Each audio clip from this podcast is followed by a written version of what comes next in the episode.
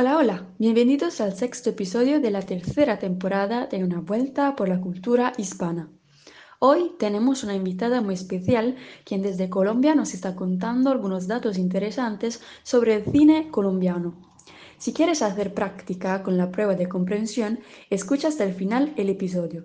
Ahora damos la palabra a la profe Andrea, de Andrea Ostele. Hola y bienvenidos amigos. Hoy les damos la bienvenida desde Acción Español, el podcast. Yo soy Andrea Voz y compartiré con ustedes este tiempo dedicado a repasar, a profundizar y a mejorar el nivel del español. El tema que abordaré el día de hoy es cine colombiano. El término cine de Colombia o cine colombiano se refiere a las producciones cinematográficas realizadas en Colombia o consideradas colombianas por otras razones. El cine colombiano, como cualquier cine nacional, es un proceso histórico con una dimensión industrial y artística. El cine colombiano no ha logrado ser rentable como industria a lo largo de su historia, lo que ha impedido que exista continuidad en la producción y en el empleo de realizadores y técnicos. Desde las primeras décadas del siglo XX existieron algunas compañías que intentaron mantener un nivel constante de producción, pero la falta de apoyo económico y la fuerte competencia extranjera terminaron por malograr las iniciativas. En los años 1980, la recién creada Compañía de Fomento Cinematográfico FOCNE, FOCINE, de carácter estatal permitió que se realizaran algunas producciones. Sin embargo, la compañía tuvo que ser liquidada a principios de los años 1990. A partir del año 2003 hubo una creciente actividad cinematográfica gracias a la ley de cine que permitió que el país que en el país renacieran las iniciativas alrededor de a partir del año 2003 hubo una creciente actividad cinematográfica gracias a la ley de cine que permitió que en el país renacieran las iniciativas alrededor de la actividad cinematográfica. La historia del cine en Colombia inicia en el año 1897, cuando se registra la llegada del cinematógrafo. Solo dos años antes, el aparato de los hermanos Lumière había habría hecho su legendaria aparición pública en París y con la reciente euforia ocasionada alrededor del mundo por la aparición del invento, muchos camarógrafos extranjeros se volcaron con sus cámaras en busca de nuevos paisajes por descubrir. De esta forma se conoce que algunos incursionaron en territorio colombiano aquel año, donde se realizaron exhibiciones inicialmente en el Teatro Colón, que por entonces pertenecía a Colombia, de allí pasó a Barranquilla, luego a Bucaramanga, para llegar más tarde a la capital Bogotá, donde en agosto de ese mismo año fue presentado en sociedad en el Teatro Municipal. La proyección del cine internacional, eh, del cine colombiano en el panorama internacional. El cine colombiano ha tenido una muy escasa presencia en escenarios internacionales. Sin embargo, algunos documentales en los años 1970 lograron cierto reconocimiento. Tal es el caso de Chircales en 1972 de Marta Rodríguez y Jorge Silva, que logró varios premios internacionales.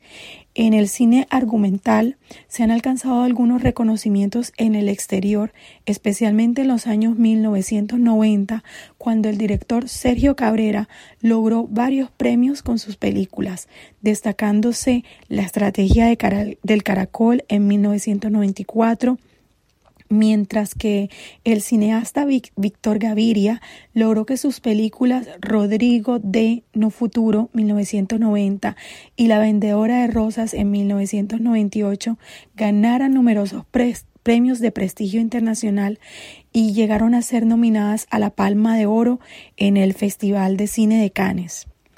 En los años 2000 se destacó la participación de la actriz Catalina Sandino Moreno en la coproducción colombo-estadounidense María Llenares de Gracias, papel que le valió el Oso de Plata a la mejor interpretación femenina en el Festival Internacional de Cine de Berlín eh, de 2004, premio que compartiría con la actriz sudafricana Charlize Theron por su interpretación en Monster y en ese mismo año una nominación al premio Oscar a la mejor actriz.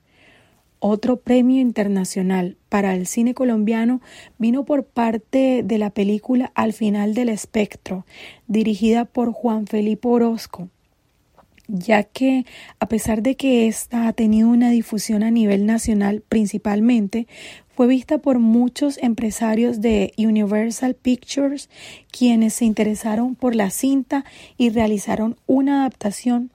Igualmente se destacó la película dirigida por Carlos Moreno, Perro no come perro, por ser seleccionada para el Festival de Cine de Sundance. Directores colombianos como Ciro Guerra, con la película Los viajes del viento y Rubén Mendoza con la película La cerca han recibido reconocimiento en el Festival de Cine de Cannes.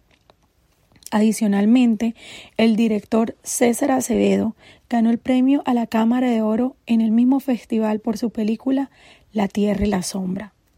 En el año 2016, la película El abrazo de la serpiente logró ser nominada al premio a Mejor Película Internacional en los premios Oscar, aunque no logró ganar la estatuilla. En el año 2021, la película El Olvido que Seremos fue nominada a los premios Goya de España, los premios más importantes del cine en español, a la mejor película eh, iberoamericana, ganando el premio y convirtiéndose en la primera película colombiana en ganar un premio Goya a mejor película iberoamericana, El olvido que seremos. Las nominaciones que ha tenido las películas colombianas en los premios Oscar han sido cuatro. Mm, en la, la primera es María Llena de Gracias con la actriz Catalina Sandino y fue nominada a Mejor Actriz. La segunda fue La Corona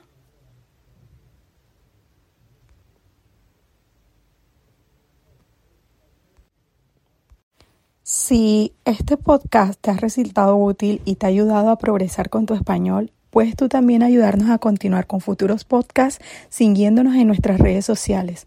Nos encuentras, nos encuentras en Instagram como Acción Español. Hasta la próxima, un abrazo, chao amigos, marzo del 2023. Te agradecemos por haber llegado hasta aquí y haber escuchado el sexto episodio de la tercera temporada de nuestro podcast. Las preguntas las encontrarás también en el post de resumen en perfil de nuestra página. Para este episodio en particular te pedimos de contestar a estas preguntas. ¿Qué es la compañía del fomento cinematográfico? ¿Cuándo se proyectaron las primeras películas en Colombia? ¿Recuerdas algunos de los primeros títulos que obtuvieron reconocimiento internacional? ¿Por qué se destaca la actriz Catalina Sandino? Comenta en el post para practicar tu español. No olvidéis seguir a la profe Andrea en su cuenta de Instagram, Andreostele. Llegamos al final del sexto episodio de la tercera temporada de Una Vuelta por la Cultura Hispana. Si te gusta nuestro podcast, suscríbete. Estamos en Spotify, Google Podcast y en las mejores plataformas para escuchar podcasts. En nuestra cuenta de Instagram, Acción Español, puedes encontrar todos los contenidos que necesitas para aprender español. Te esperamos. Gracias por escucharnos. Nos vemos en 15 días con otro episodio de Una Vuelta por la Cultura Hispana.